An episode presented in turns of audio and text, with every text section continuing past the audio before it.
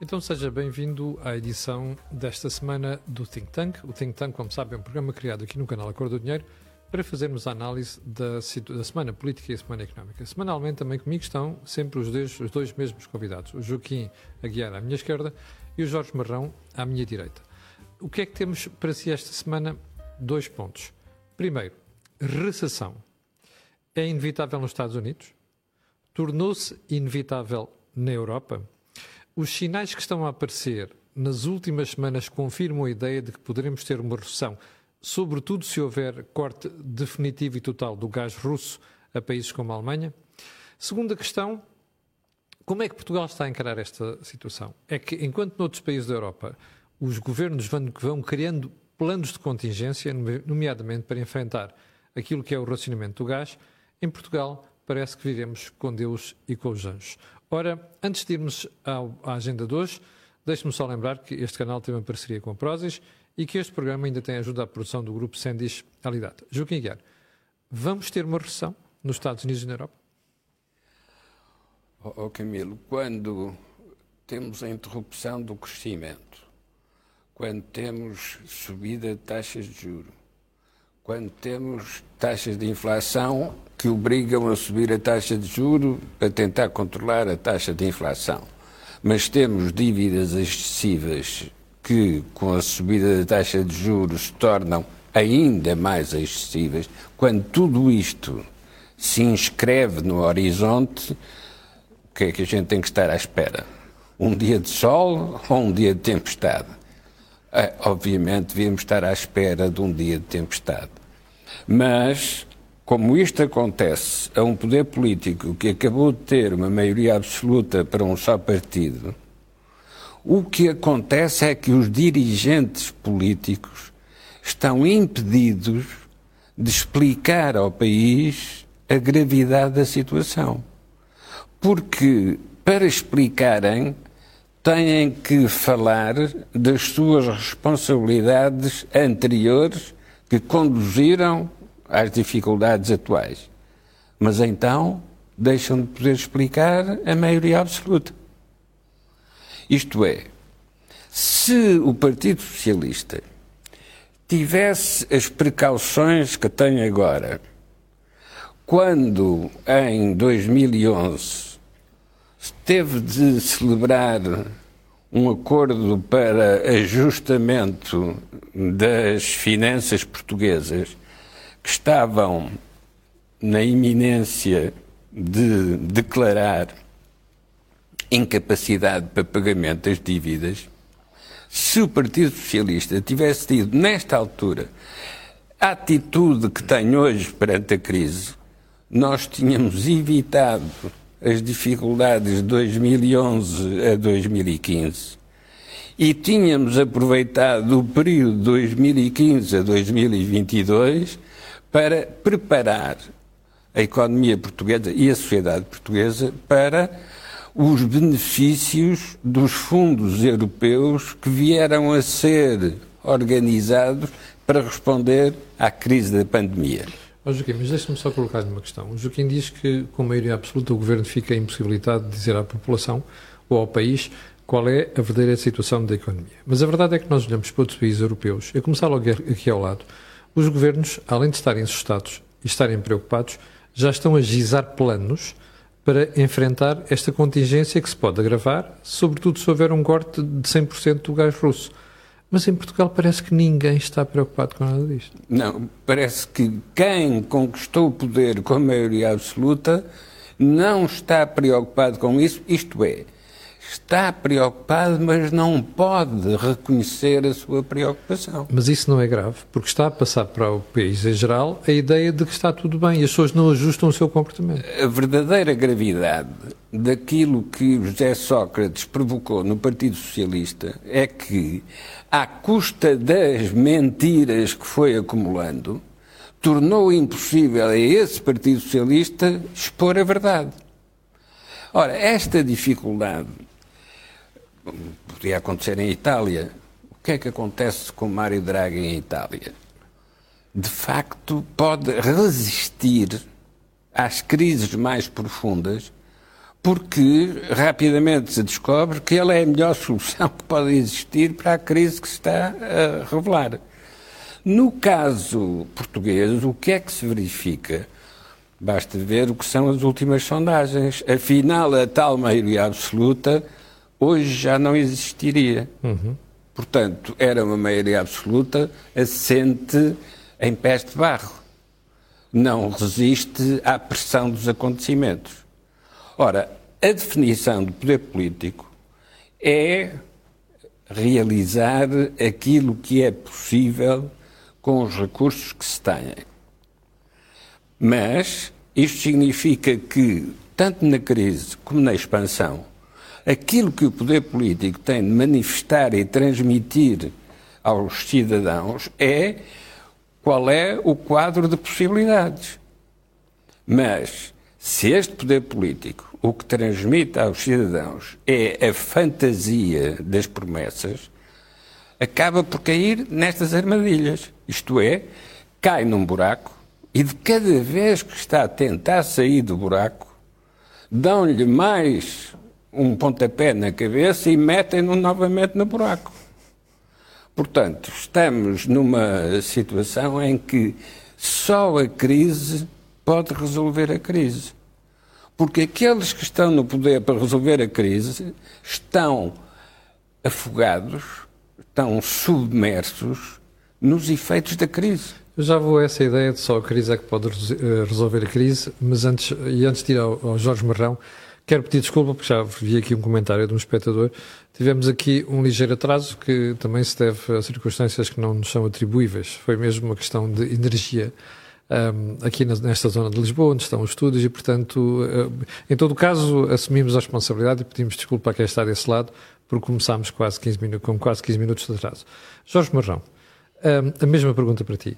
Estamos apontados a uma recessão nos Estados Unidos e na Europa? Um, Camilo, só não há recessão na mentira política.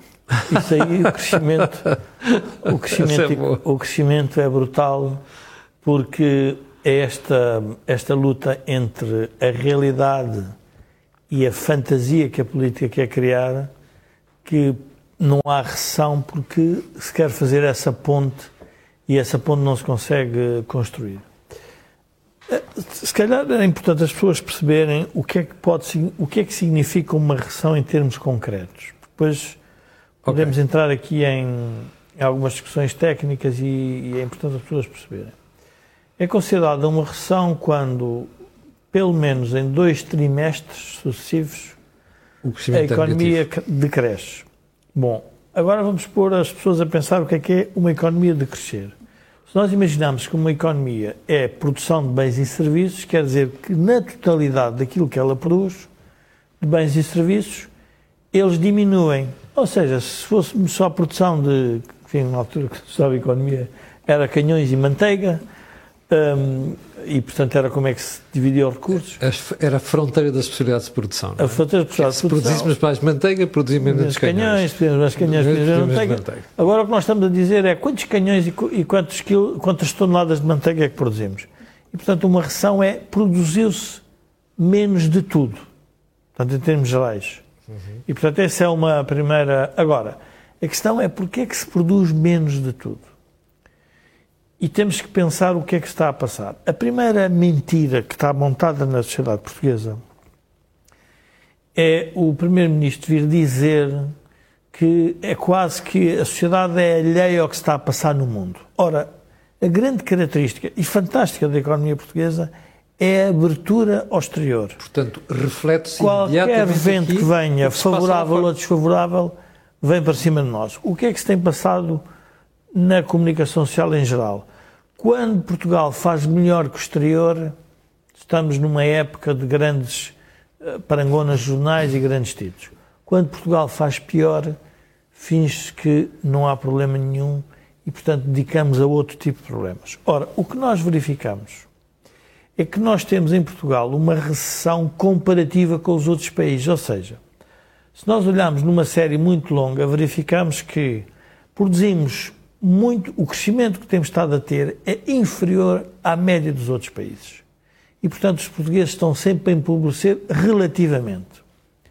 Agora, os portugueses têm que se lembrar o seguinte: a economia cresce porque a produtividade aumenta sempre um bocadinho. Ou seja, pelos próprios fatores tecnológicos e pela própria chegada de capital, pelos modelos de concorrência, a economia vai sempre crescendo. Não há nenhuma economia do mundo que tenha um decréscimo permanente durante décadas. O que ela tem é um crescimento muito mais lento que o dos outros. Neste caso de recessão, o que é que nós assistimos? Nós assistimos a dois fatores, aliás, a três, quatro, eu diria quatro elementos importantes que obrigam a pensar que porque é que nós podemos vir a ter uma recessão e ser, uh, se calhar, mais sério do que estamos a pensar, a o que se poderia pensar no início. Temos um tema de choque energético, uhum. claríssimo, resultado de uma guerra. Ou seja, há uma matéria-prima que nós precisamos, essa matéria-prima torna-se escassa e muito mais cara, portanto, significa que quem a usa não tem capacidade de usar muito mais. E, portanto, a nossa produção cai logo por causa disso. Temos um problema da globalização, que é, no fundo, o fecho, se quisermos, das sociedades, a, a questões que foram introduzidas relativamente às taxas aduaneiras, as empresas a voltarem para os países. E as sanções. As sanções. Tudo isso são fatores, logo são esses dois fatores que levam a pensar, provavelmente temos que uh, ponderar a existência de uma recessão mais séria. Depois temos uma outra que é o facto, e essa é monetária, é como houve muita injeção de moeda no sistema económico e vai haver, está a haver inflação, então os bancos centrais vão introduzir, se quisermos, um efeito que é o efeito da taxa de juro. Ou seja, as taxas de juros vão subir e qualquer pessoa percebe que se as empresas que estão endividadas, se as taxas de juros subirem, se calhar então vão ter que reduzir a atividade e não vão conseguir fazer face uh, uh, ao crescimento das taxas de juros. Portanto, nós temos dívida, temos taxas de juro, temos choques, uh, choques de, nesse caso de energia, choques de matérias-primas, e temos o tema da globalização. Agora, juntamos a isto um outro problema.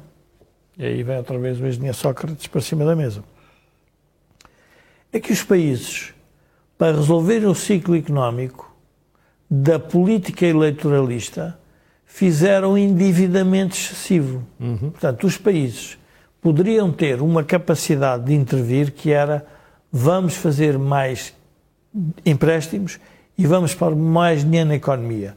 Já não o podem fazer como faziam porque já têm um nível de dívida muito alta. Portanto, quando nós juntamos tudo isto, a pergunta é onde é que estão a ver a economia a crescer? Portanto, é muito provável que, vamos, que tenhamos uma recessão. Agora, pergunta, mas a recessão significa o quê para as pessoas? Primeiro problema muito sério. Se a recessão, se houver muita rigidez no mercado de trabalho, ou seja, se as pessoas não aceitarem que o seu nível salarial vai cair em função da evolução da economia, ou seja, da flexibilidade salarial, então nós podemos vir a ter um problema de desemprego. Não é o caso neste momento. Neste momento, o que está a passar nas economias é uma coisa relativamente estranha, que é as economias estão em pleno emprego. E, portanto, não há essa, eu diria, não, não, não está a vislumbrar nenhum tipo ainda de problemas nessa área. Mas se por acaso os preços aumentarem muito, se as taxas de juros aumentarem muito, se uh, os choques energéticos forem muito significativos, se os governos não conseguirem intervir na economia, então só as economias que vão sobreviver melhor a isto são as que têm mais flexibilidade. Oh Jorge, uh, antes de prosseguirmos, eu, eu, eu, eu, pedi à Regi para nos pôr no ar um gráfico que ilustra este banho de liquidez que a economia levou nos últimos anos. É um banho, é um gráfico que mostra aquilo que foi a quantidade de moeda que o BCE colocou no mercado e também, não é este, uh, é um, foi, para a Regi, foi o último gráfico que seguiu agora, seguiu por WhatsApp. Um, este gráfico é muito elucidativo porque mostra não só a quantidade de moeda que o BCE colocou no mercado, assim como o Fed, e que acabou por transformar isto numa piscina com água a mais, como Jorge estava a, a, estava a dizer. Enquanto o gráfico não, não chega ao ar, deixa-me só perguntar-te uma coisa. Eu lembro desta história nos anos 70. Quando andei a estudar economia, na faculdade, lembro-me de termos estudado isto. E termos eh, eh, a forma como se ilustrava o crescimento da moeda em circulação, que tornava a inflação uh, absolutamente inevitável, uh, transporta-nos para a situação atual. Então ninguém sabia disto, Jorge. Como é que dois bancos centrais, com o peso do BCE e do Fed, uh, bombeiam tanto dinheiro para a economia, esquecendo-se das lições dos anos 70? Camilo, um, começa a haver alguma reflexão até universitária sobre o que é que se tem estado a passar a nível de, dos, dos, bancos centrais. O primeiro, vamos ver, o, o, primeiro governador do Banco Central a reconhecer que tinha cometido erros muito sérios foi o Alan Greenspan. Sim. Reconheceu que é tinha uh, atuado mal e tarde. Depois atribuiu um pouco culpa ao, ao mercado e, portanto, os bancos centrais, na crise de 2008, baralharam-se. E, portanto, baralharam-se, nós nos lembramos o que é que se passou, sendo um flash rápido. Nós tivemos o Sr. Trichet, no momento em que precisávamos que as taxas de juros caíssem. Ele subiu. Ele subiu.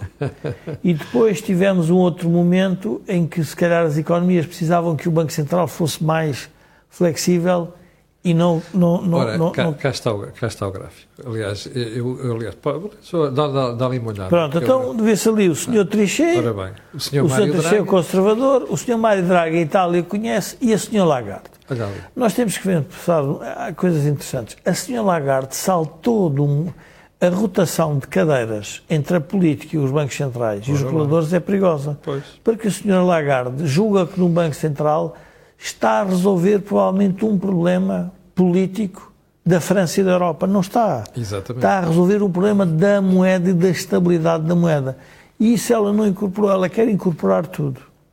Quando começamos a ver o comportamento. E acabou nisto, naquela linha vermelha que mostra depois a inflação, que acompanha exatamente o crescimento da moeda Como em circulação. É óbvio. Mas qualquer pessoa percebe que se eu tiver ali laranjas e maçãs e depois tiver a moeda ao lado, que é a moeda que me permite fazer trocas de laranjas e maçãs sem dar a trocar as laranjas e maçãs, se a quantidade da moeda triplicar é indiferente, pois. porque as laranjas e maçãs são as mesmas. Não aumentou a produção, não acompanhou. O que aumenta é a moeda. Portanto, é o valor da moeda é que perde, perdeu o valor a moeda. Porque eu criei moeda artificial. As laranjas e as maçãs que eu produzo são exatamente as mesmas. Portanto, o que é que os bancos centrais fizeram? Quiseram simular, através da inflação, uma certa da, da moeda quiseram dar a capacidade aos governos e às economias para emprestarem, no fundo, ao desenvolvimento dessa economia. Portanto, nós estamos numa situação muito, eu diria, pirotecnia, porque, uh, na prática, todos os indicadores não são favoráveis à ideia de um crescimento económico, mas é importante que as pessoas percebam o seguinte: a longo prazo, em geral, as economias crescem. Por esta razão da produtividade, das políticas públicas irem-se irem melhorando. A curto prazo, o qual é o problema? É, é as eleições. É as eleições. São, são ciclos eleitorais. São dois temas complicados, que é a ligação do ciclo económico com o ciclo eleitoral. E é aí é que a mentira nunca tem recessão.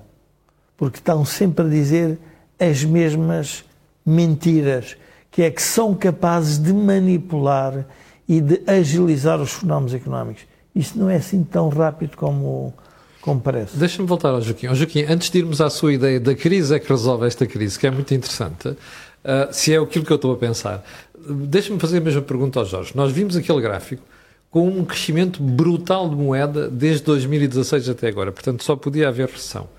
Uh, primeira pergunta, já se percebeu que o BCE está politizado, aliás, a começar pela sua, pela sua Presidente. Mas porquê que isto acontece? Porque uh, o BCE teve receio de que países como a Itália, que se forem ao fundo arrastam consigo o euro, uh, não conseguiam suportar uma subida de taxas de juros? O Camilo, seguramente esse receio existe e nasceu, ou se quisermos, foi reforçado com os acontecimentos da crise financeira de 2008. O que é que surpreendeu nesse período da crise de 2008? A rapidez da infecção em todo o sistema financeiro. Quer dizer, quando cai uh, um, um banco na América, de facto não caiu uh, desencadeou uma explosão subterrânea em todo o sistema financeiro, não só americano, como também Mundial. europeu. Uh, ora bom, isto revelou uma propriedade escondida do keynesianismo, porque o keynesianismo não era apenas injetar liquidez para pôr a flutuar um barco de borracha que teve um furo, era muito mais do que isso. Pode transformar uma área económica grande, justamente porque pode criar aquilo que se designou por facilidade quantitativa, uhum. quantitative easing, isto é, há bancos centrais que podem funcionar como pirâmides onde se põem os faraós mortos, isto é, as dívidas, as imparidades. Porquê é que os faraós mortos podiam ser metidos na pirâmide? Porque a pirâmide ficava fechada e ninguém lá ia. Ora, os balanços dos bancos centrais têm essa propriedade uh, de pirâmide de faraós mortos, onde se põem as imparidades. Enquanto não se for lá ver o que é aquilo, pode ficar. E, portanto, as facilidades quantitativas são dinheiro que é posto fora da pirâmide onde se puseram as imparidades. Pois. O problema com isto é que tudo é absorvível se o crescimento económico for significativo. Se não houver crescimento económico, estas desabilidades vêm à superfície e, de repente, aparecem os faraós que afinal estavam era mal enterrados. Ora bom, uh, o que nós estamos a assistir agora é coisas tão extraordinárias como falar em taxas de crescimento maiores do que uh, as do passado, esquecendo que estamos a fazer o cálculo em função da perda de crescimento que aconteceu no passado recente. E, portanto, não só estamos. é um gordo, é um gordo que perde 10 quilos, aumenta para 15 e diz: é pá, coisa fantástica. Coisa fantástica. Ora, bom, do mesmo modo que estamos a falsificar a taxa de crescimento também estamos a falsificar a taxa de inflação. Porque a taxa de inflação é o que resulta deste gráfico. Se injeta meios de liquidez numa economia, é evidente que o balão vai enchendo. Mas não é um crescimento saudável, não é um crescimento que sirva para uh, corrigir uh, o excesso de endividamento que se aceitou no passado recente. E, portanto, a dívida continua lá, a inflação significa que se vai abater à dívida aquilo que é a taxa de inflação, porque vai desvalorizar e, portanto, também desvalorizar a dívida. Oh, Joaquim, mas acha que isso foi uma intenção do BCE? Ou seja, ao deixar a inflação subir para aqui, dá logo uma ratada importante, desculpe uma expressão, à dívida de Itália, de Portugal, de Espanha. Isto foi intencional?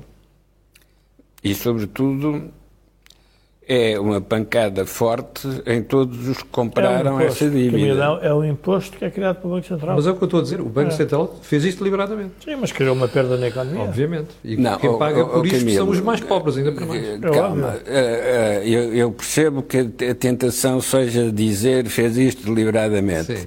A minha pista não é essa. Então. Não fez deliberadamente. Fez porque não podia deixar de fazer. Ah, ok, está bem, eu percebo. É outra maneira de Mas pôr as isso coisas. é o que eu chamo, é a crise que resolve a crise. Sim. Isto é, se em situações normais perguntássemos à senhora Lagarde se ia fazer essas facilidades quantitativas para encobrir uh, a dívida excessiva que vários Estados acumularam, ela diria que não, nunca aceitaria fazer uma coisa dessas. Mas, oh, Joaquim, deixe-me só fazer uma, uma, uma, fazer uma pergunta que é a seguinte.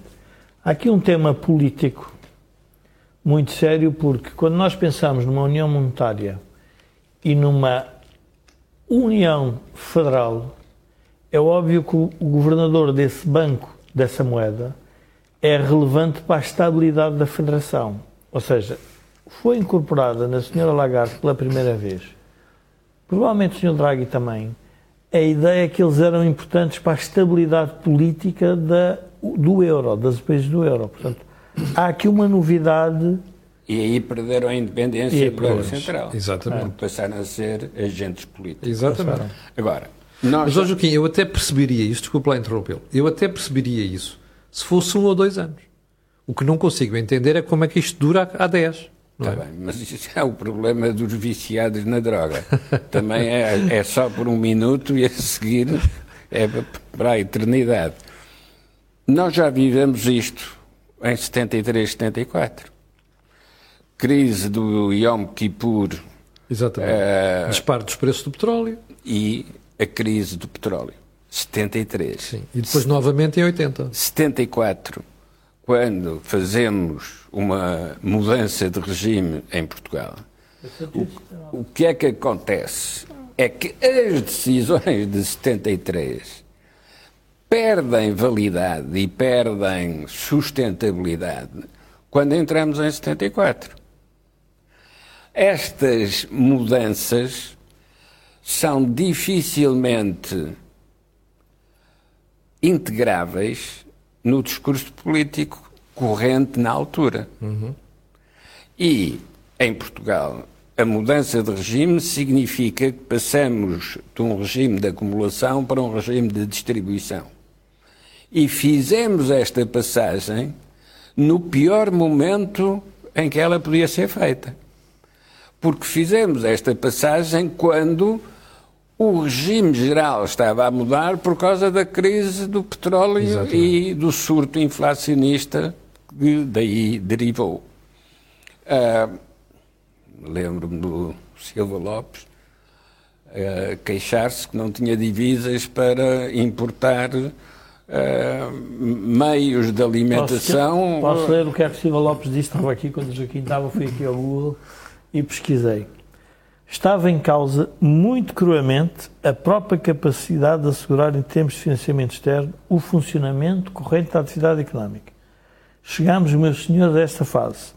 Não é o governo que enferma de uma estreita miopia financista, é a realidade que nos apresenta a fatura. Pronto. É. Nós vivemos isto e agora está a repetir. Ou seja, a fatura. Quando queríamos sair deste buraco em que tínhamos entrado, há alguém que, em lugar de nos dar a mão para nos tirar do buraco, pelo contrário, faz força na cabeça para nos meter no buraco outra vez. É o que nos está a acontecer. É como se nunca tivéssemos passado por 73, 74. Ou seja, não aprendemos nada, mas também não esquecemos nada. Ó oh, Joaquim, mas agora deixe-me voltar ao que o Joaquim dizia há bocadinho. Joaquim dizia assim: bom, está tudo embriagado com estas taxas de crescimento previstas para este ano. Vimos o Ministro das Finanças, muito ufano, a, fazer gáudio disso antes de ontem. Quando a, União, quando a Comissão reviu as taxas de crescimento e, e dá Portugal como provavelmente o país que mais vai crescer na, na União este ano. Bom, mas o, o que é que explica que nós não tenhamos sociedade civil, comentadores, jornalistas e oposição que tivesse dito assim: meus amigos, já olharam para a previsão para 2023? É que é 1,7% ou 0,9%. Ou seja, é uma quebra brutal deste ano para o próximo ano. Ou seja, esqueçam lá este ano, olhem para o próximo ano. Porquê é que nós não temos uma sociedade capaz de debater estas coisas? Não é só não temos uma sociedade capaz de debater essas coisas, não temos dirigentes políticos capazes de controlar essas coisas. De toda maneira, BCE é a abreviatura de Banco Central Europeu. Mas também pode ser usado como abreviatura de Bloco de Convergência Estratégica. É uma ideia do Joaquim e do Jorge.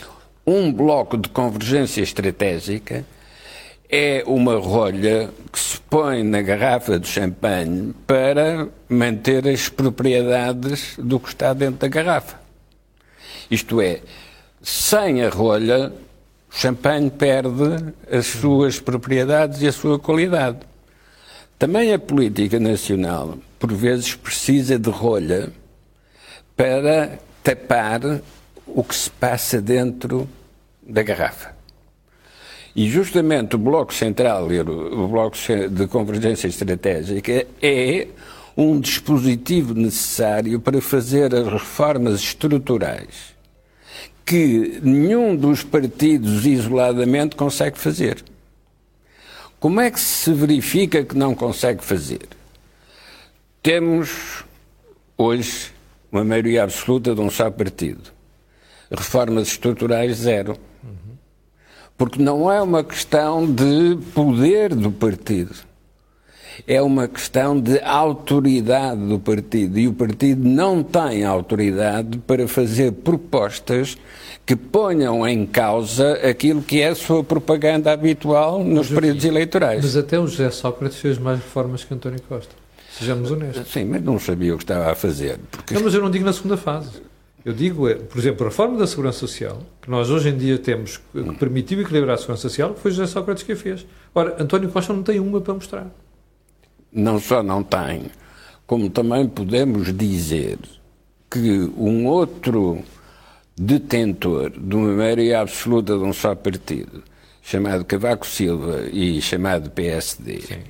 que fez reformas importantes na sociedade portuguesa, mas que foi penalizado e, de certo modo, destruído, quer na sua mensagem estratégica, quer até nas suas, uh, nos seus programas políticos que concretizou, porque foi penetrado, foi infectado por interesses que se serviram dessa imagem de reforma para se pagarem a si próprios. Uhum. Esse também era um, foi um problema de José Sócrates. A imagem do reformador foi complementada por programas para se enriquecer a si próprio.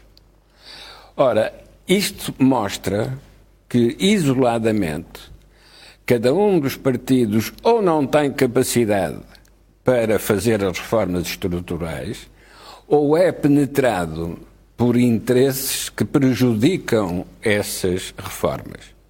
Por isso é que o bloco de convergência estratégica tem de ser feito pelo menos por dois partidos ou mais. Uhum. Porquê?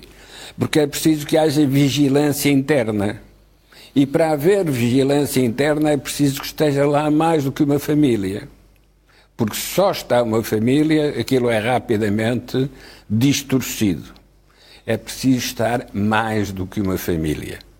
Ora, isto significa que eh, os melhores blocos de convergência estratégica são blocos, pelo menos, bipartidários, para se fiscalizarem mutuamente. Para que é que isto é preciso? Para romper a teia das mentiras. Porque a teia das mentiras que é o que permite fazer as propagandas eleitorais, não pode ser desmentida pelos próprios porque têm vergonha em relação àquilo que já tinham declarado e que ficou nos discursos. Portanto, não são os próprios que podem denunciar as suas mentiras. É preciso que apareçam outros a denunciar as suas mentiras. Nós estamos a assistir a isso agora nos Estados Unidos com as descrições do que é que se passou na última fase do, da presidência do Donald Trump. E então, quais são as, os, os testemunhos verdadeiramente significativos? o dos colaboradores mais próximos do próprio Trump. Uhum. É preciso que a denúncia venha de dentro do grupo que exerceu o poder. Mas há bocado, quando o Joaquim dizia uh, que. É a crise que resolve pois, a sua. Mas, é isto. E como é que se aplica neste caso a, a, António Costa? Porque é ele que está a fazer de conta que não vai haver uma crise, não é? Mas está a fazer de conta que não vai haver crise, mas justamente tem três anos à frente dele. E nesses três anos que ele tem à frente para a nova eleição, vai ser impossível esconder aquilo que está a acontecer. E aquilo que está a acontecer é revelar as fragilidades estruturais daquilo que foi construído pelo partido, que há mais tempo e que durante mais tempo exerceu o poder em Portugal. Ô Jorge, nós estamos a dizer há dois anos que o António Costa vai sentir na pele isto, não vai conseguir ocultar isto mais. Até agora tem conseguido. Tu acreditas no tempo que falta de poder ele vai conseguir, aliás, vai conseguir manter isto ou achas que o Joaquim tem razão? Não, não vai conseguir. Eu, eu gostava de responder, a, não fizeste a pergunta, mas a que fizeste ao Joaquim. Ah, vamos a eh, isso. Para, vamos a isso. E, aliás, convidava convidava no próximo programa, acho que podia ser interessante nós fazermos um debate à volta do podcast que o Presidente da República fez com o Dr. Balsemão. Ok. Porque fica, fica, para, fica, prometido para o, para o próximo porque programa. Dá para, perceber, dá para perceber duas personagens do regime, o que é que estiveram a discutir e como Sim. é que nós olhamos. E agora vou ser um bocado uh, leviano e simplista para, para, para despertar aqui as pessoas. No tempo do Joaquim, da, da, na formação da democracia, as pessoas andavam entretidas a perceber como é que funcionavam as instituições democráticas, como é que se fazia a democracia.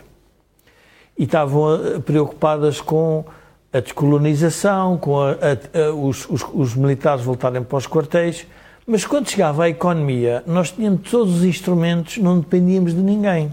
Tínhamos moeda própria, tínhamos orçamento e, portanto, todas as asneiras que fizéssemos tinham um reflexo. E é óbvio que o Partido Socialista, da altura, com o Dr. Mário Soares, o que é que fez? Resolveu o problema que tinha sido gerado por, por, pela questão da dívida externa, de uma forma muito simples, fez uma desvalorização monetária em que todos pagamos por essa desvalorização. Via inflação. Via inflação. E, portanto, não foram duas, foi isso e foi é aumento das taxas de juros. Exatamente. Quem quisesse contrair empréstimos, aquilo foi uma. E criaram-se impostos extraordinários. Aliás, Bernardo Lopes faz um imposto extraordinário sobre os lucros retroativo. Não, retroativo, exatamente, que é uma coisa que não sei como é que o Tribunal Constitucional deixou passar. Bom, mas até deixou passar, porque se percebeu ao país. Ah, e uma outra coisa que talvez as pessoas não se queiram, que têm que se lembrar, porque é que hoje não há essa oposição da sociedade civil. Na altura, qual era o peso do Estado na economia? Não era nada disto. Pois, hoje em dia já não é assim. Hoje não é nada disto. Portanto, a mentalidade das pessoas estava voltada para a economia privada. É. O Estado tinha muito pouco peso. Ora, o Estado foi assaltado pelas correntes políticas distributivistas que o Joaquim está sempre aqui a, fa a falar. E, portanto, quem domina hoje a comunicação social são essas pessoas que estão sempre a falar no Estado, o Estado para isto, o Estado para aquilo, o Estado para aquele outro. Ora, um Estado já está endividado, que não controla a moeda, a pergunta o que é que pode fazer? Mistificar, mentir, ocultar, manipular, não pode fazer mais nada. Isso faz parte da estratégia política. Porque a estratégia real, quando nós observamos, vamos observar isto, Há aqui um espectador, que, uh, Rafael Ferreira, que diz: Mas os senhores acham que é péssimo o maior aumento do crescimento económico de 2022? Eu vou dizer, vou dizer uma coisa ao Rafael Ferreira. Ele anda para trás 15 anos Exatamente. e verifique se um português que trabalhava em França ou em Espanha ou onde ele quiser e 15 anos depois esse português a trabalhar no mesmo sítio, quanto é que estaria a receber em França e em Espanha e quanto é que está a receber um, em Portugal. Em Portugal. Para perceber que nós estamos a discutir é série longa. Eu não quero discutir claro. se o gordo emagreceu ontem de 15 quilos e aumenta para 25. Mas, ó Jorge, isto é a estratégia de quem está sempre situado à esquerda ou à extrema esquerda. O Rafael está situado à extrema esquerda. Ele Não, vem aqui não de vez em problema. quando. Não, não, mas eu sei, mas é bom, é bom esclarecer isto e as pessoas querem saber, aqueles que não perceberam. O Rafael anda aqui há muitos anos a fazer comentários. E faz Todos bem. nós o e faz bem, todos nós o conhecemos. Agora, era bom que ele também fosse claro e fizesse o disclosure de qual é que é o seu quadrante político, até para, para as pessoas Não, perceberem não, as mas, coisas que ele diz. oh, Camilo, mas aqui não é questão do quadrante político. O, o que eu queria. Vamos lá ver. Nós vamos viver, eu, tu, Joaquim, mais não sei quantas legislaturas. É-nos um bocado irrelevante quem é que vai governar, desde que governe no sentido do Claro. crescimento económico, que é o que interessa, a melhoria da qualidade de vida das pessoas. Ora, hoje a política não está feita nesse molde, está feita numa guerra partidária, fratricida, em que as pessoas não se podem entender sobre coisas óbvias.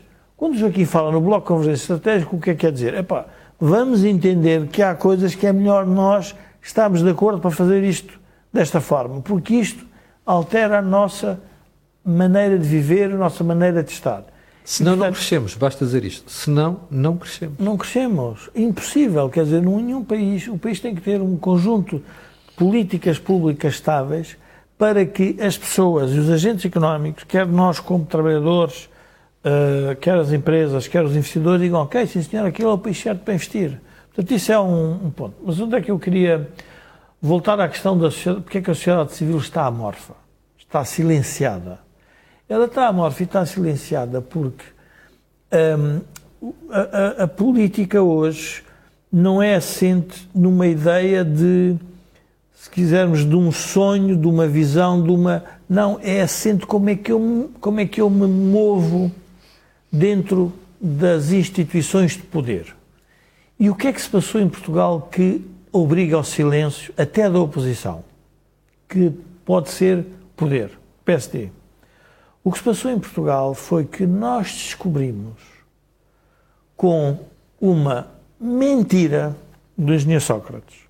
E foi um ministro dele que desmentiu em público, veio dizer, no fundo fez uma fuga de informação a uma jornalista para vir dizer que nós estávamos na bancarrota.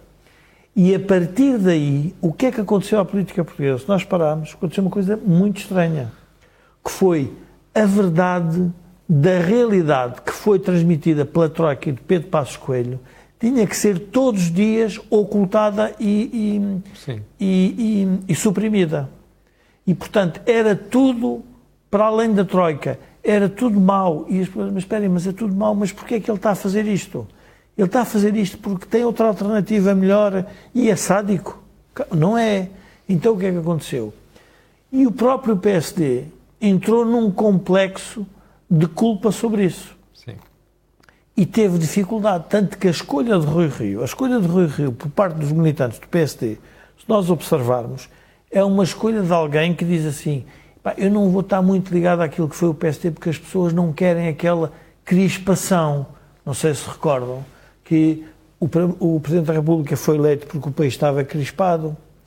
O que é que António Costa anda a fazer? António Costa só anda a adiar a crispação está a anestesiar a população, não está a querer dizer a verdade e isso, obviamente, tem um problema, que é não vai escapar ao fenómeno monetário, não vai escapar, porque a inflação não é uma coisa que esteja na mão do governo português, não vai escapar à alteração dos padrões que a Europa entender sobre dívida e não vai Mas, mas vê esperteza, Jorge. O que é que António Costa está a fazer? Está a fazer aumentos extraordinários de pensões aos pensionistas que estão no escalão mais em baixo, precisamente com receio deste Oh, Camilo, impacto do subida de preços no Ah, rendimento. Mas é assim, José Sócrates, um ano antes, um ano antes, Fez aumentos de 3% na função pública. e diminuiu o IVA. É verdade. E depois a seguir fomos obrigados a aumentar o IVA, que foi a guerra do aumento do IVA. E depois tivemos uma crise que foi ainda mais agravada por causa dessas medidas. Oh, Camilo, só espero que isso não seja um indicador que afinal estamos mais perto do que De uma nova bancarrota. de uma nova bancarrota, porque isso é óbvio que é a forma de fingir que não há problema. Pois. Ou seja, agora a pergunta é porquê que a política não quer falar verdade? Porque, e por isso é que eu digo que é importante nós eh, analisarmos o podcast do, do, do Presidente da República com o Dr. Balsemão. Fica já marcado para não, o próximo é programa da próxima semana. Porque a política foi dominada por, está dominada por um conjunto de pessoas que tinham um conjunto de problemas e de ideias sobre a resolução dos problemas do país e que hoje podem estar ultrapassados. Porquê? Porque a realidade hoje é o facto de nós estarmos numa união monetária em que a luta é uma luta de produtividade a sério, Sim. de economias, devia nos obrigar a fazer um. vamos parar e pensar o que é que nos pode levar a ter altas produtividades no país. Não. O discurso é sempre a questão das empresas são más, uh, uh, o Estado tem que intervir nisto, o Estado tem que intervir. Eu ontem assisti num programa de televisão Sim, sobre um, obviamente sobre uma matéria complexa, quer dizer, complexa e triste, que foi a morte de um piloto. Às tantas estava-se a pôr o Estado é verdade. numa situação que eu pensei assim, mas este senhor tem noção do que está a dizer, o que é que é. Eu vi o mesmo programa, nós, fiquei com nós essa sensação. intervirmos em tudo. É. Eu, eu, eu vou, vou, dar exemplos de, de, de questões de produtividade que as pessoas não Uh, de gente do, do Bloco de Esquerda, uh, penso que foi a Joana Martáguas, não sei se foi a Joana ou se foi a Mariana, mas acho que a Joana, a falar sobre a Uber, sobre os conflitos na Uber que tinha havido e que é que. E depois os jornalistas todos pegam naquilo tudo, fazem sim, sim. rolos de papel e tal. Eu só lhe pedia que ela fosse ver as contas da Uber. A Uber tem de receita para aí 15 a 20% do PIB português. Tem que ter a noção do que é que aquela empresa introduziu de disrupção no setor que aumentou a produtividade e a mobilidade de tal forma e criou um novo modelo de concorrência. Ele já pensou o que é que aquilo é para a economia? Não. Está a querer dizer, não, é uma empresa tecnológica, está a explorar os trabalhadores, é a nova escravatura do século XXI e tal. E é estas pessoas que dominam a comunicação social, que estão nos fóruns da comunicação social com mais audiência.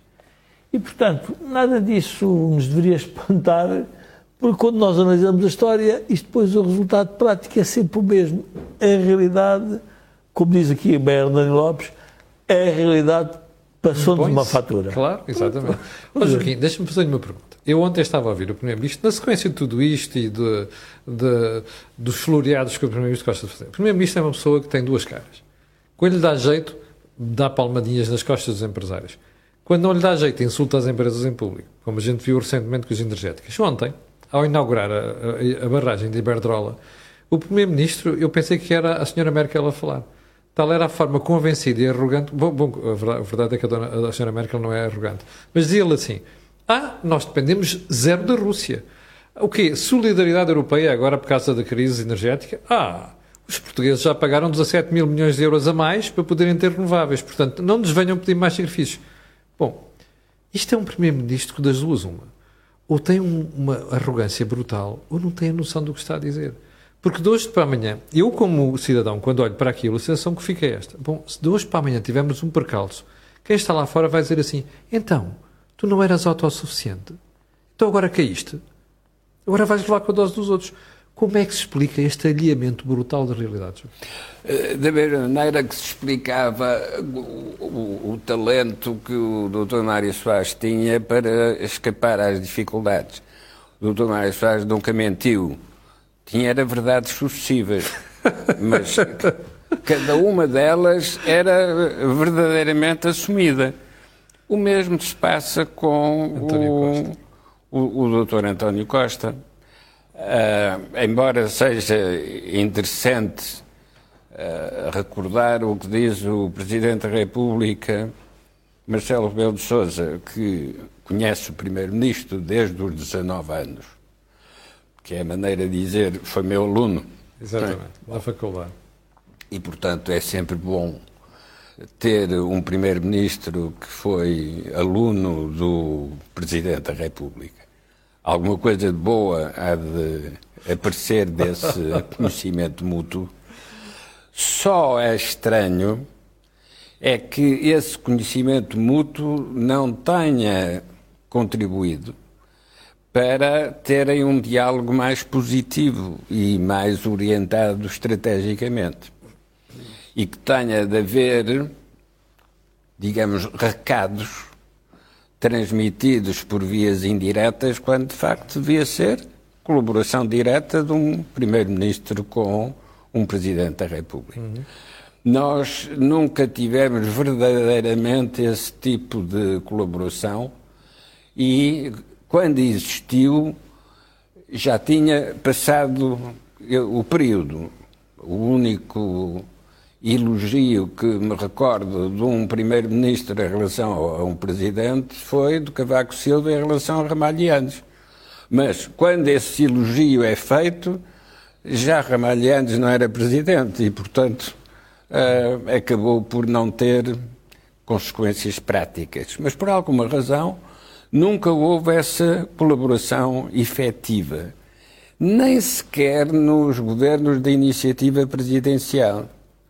Porque, mesmo nesses governos, rapidamente o Primeiro-Ministro, que tinha sido nomeado pelo Presidente, era capturado pelos interesses partidários que se serviam desse primeiro-ministro para atacar ou criticar ou denunciar o que o presidente tentava fazer. E, portanto, nem mesmo os governos de iniciativa presidencial foram verdadeiramente de iniciativa presidencial.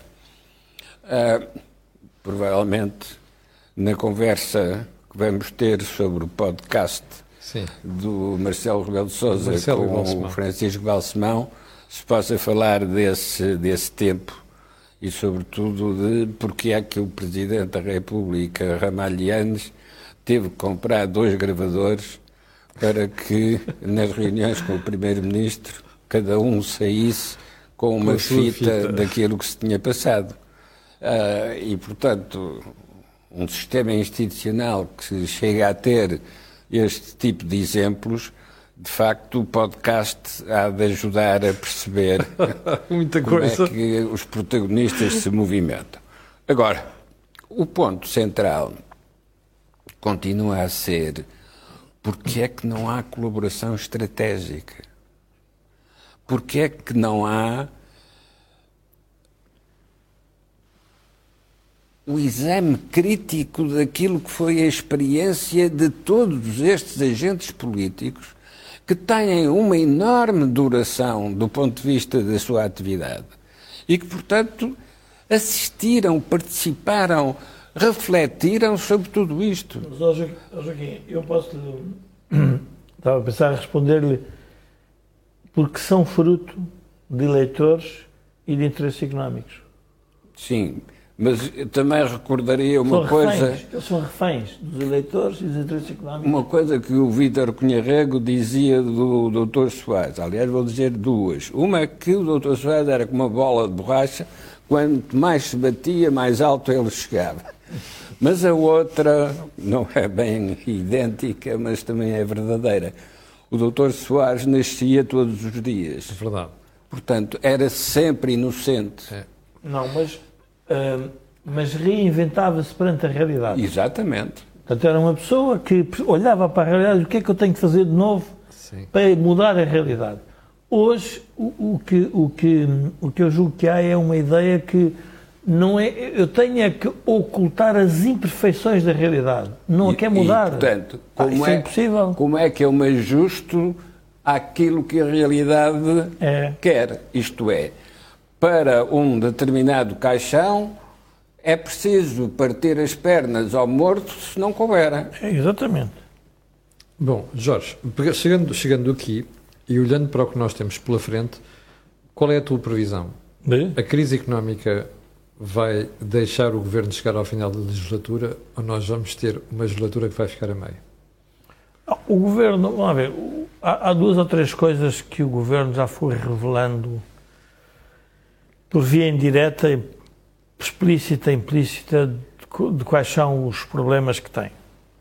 Um, uma é as aproximações que já quis fazer um, ao próprio PSD. Portanto, aí percebe-se logo um, a movimentação.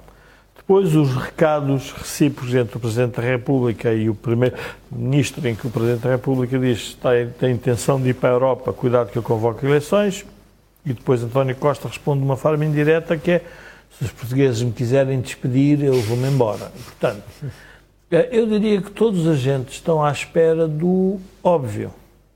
o país não pode continuar com este tipo de governação. Uhum.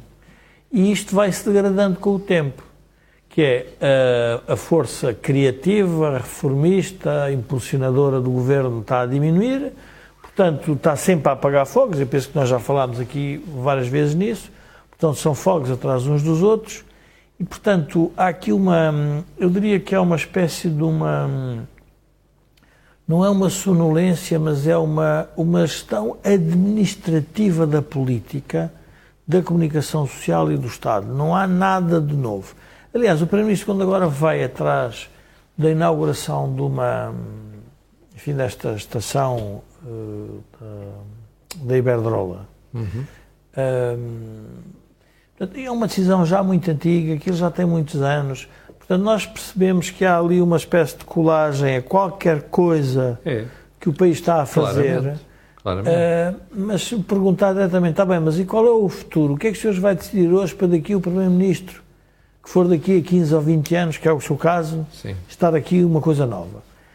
O Primeiro-Ministro, a ideia de inaugurar coisas que foram decididas atrás, significa que o país pensou estratégico, pensou-se estrategicamente há uns anos. Que é o que não acontece agora. Hoje não acontece. A pergunta é qual é a obra física, qual é a obra institucional, qual é a obra regulatória, qual é a obra legal que os senhores vão fazer para mudar a paisagem do país.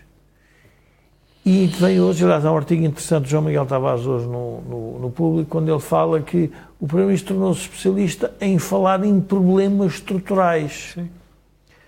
Então, se o problema é da estrutura, então é tudo muito mais grave. Porque uma coisa é ter uma casa e embelezar a casa. Outra coisa é dizer assim, não, o que eu vi, nós estamos todos a ver nesta casa, mas os senhores lembram-se que dentro do prédio há um problema na canalização. Mas, Jorge, só faltou dizer uma coisa, é que o Primeiro-Ministro de facto fala em problemas estruturais para, para, precisamente para atirar a responsabilidade para cima Não, esse é o princípio. Mas tem aqui, mas aqui, mas tem aqui um problema, que é, e é isto, e eu, eu, eu, eu, eu li o artigo do João Miguel, e acho que o artigo é muito interessante, falta uma coisa só dizer às pessoas o seguinte: é que sete anos é suficiente para tu não só fazer reformas estruturais, como inclusive a começares a sentir o efeito destas reformas. Não. Ora, António Costa não as quer fazer, ponto. Não, claro que não, mas é evidente. Mas quando fala nos problemas estruturais, implicitamente está a tirar uma casca de banana para a oposição. Quer dizer, nos problemas estruturais, o condomínio tem de estar todo de acordo. Temos que parar o prédio para remodelar as canalizações. Porque uma coisa é eu pintar o meu apartamento. Oh Jorge, mas aí Rui Rio pode, tem, pode ter dos defeitos que quiser. Mas Pronto. Rui Rio foi aquele que até agora ofereceu mais acordos. Pronto. António Costa. Qual é o, e ele é que não os Qual fez. é o grande argumento do PSD neste momento relativamente às intervenções do António Costa? É que Rio Rio deu esse crédito ao PSD. Não foi o PSD que se afastou das reformas estruturais. É verdade. Foi António Costa que maltratou o PSD propositadamente, Sim. Sim. porque estava de namoro com os distributivistas e os subversivos da extrema-esquerda. E, portanto, foi isso que ele fez. E agora o PSD tem essa oportunidade de dizer não. Agora, nós não podemos andar na política em revanchismos recíprocos. Ora bem. Quer dizer, não pode agora o PSD porque não, não, não pode. Agora, tem que pensar a forma como mas, vai fazer. Mas, oh, oh, oh, Jorge Joaquim, isto é uma previsão, nós estamos no final do programa e, portanto, não vamos poder aproveitar uh, o tempo que temos para analisar isto. Mas isto é uma previsão que eu vou fazer. Nós vamos ter, neste governo, uh, o contrário. Vamos ter mais vezes António Costa a querer fazer acordos do, com o PSD do que o PSD a querer fazer acordos com, com o Partido Socialista e com quem lidera o governo. Bom, nós chegamos ao final do programa de hoje. Quero agradecer às pessoas que estavam em direto. Já havia aqui uma série de protestos, pessoas que disseram, ah, não fomos avisadas, estavam no ar. Pois o problema é este, é que nós não controlamos o Facebook, nem uh, o sistema de divulgação uh, por parte do Facebook. E, portanto, já percebi que hoje, terça-feira, deve ter havido uma mudança de algoritmo, algoritmo que provocou aqui uma mudança no Facebook. Mas, uh, para o final, quero mesmo lembrar às pessoas, além de dizer que este canal tem uma parceria com a Prozis e este programa tem ainda ajuda à produção do grupo Sendizal e Data. Quero uh, dizer que voltaremos a estar no ar na próxima semana, à terça-feira, à mesma hora, e para o final fica o pedido sempre. Olhe, coloque um gosto e faça partida nas redes sociais, já percebeu porquê. Aquilo que houve aqui, não houve em mais sítio nenhum. Quanto a mim, e si, amanhã, às 8 da manhã. Muito obrigado, tenha uma grande semana.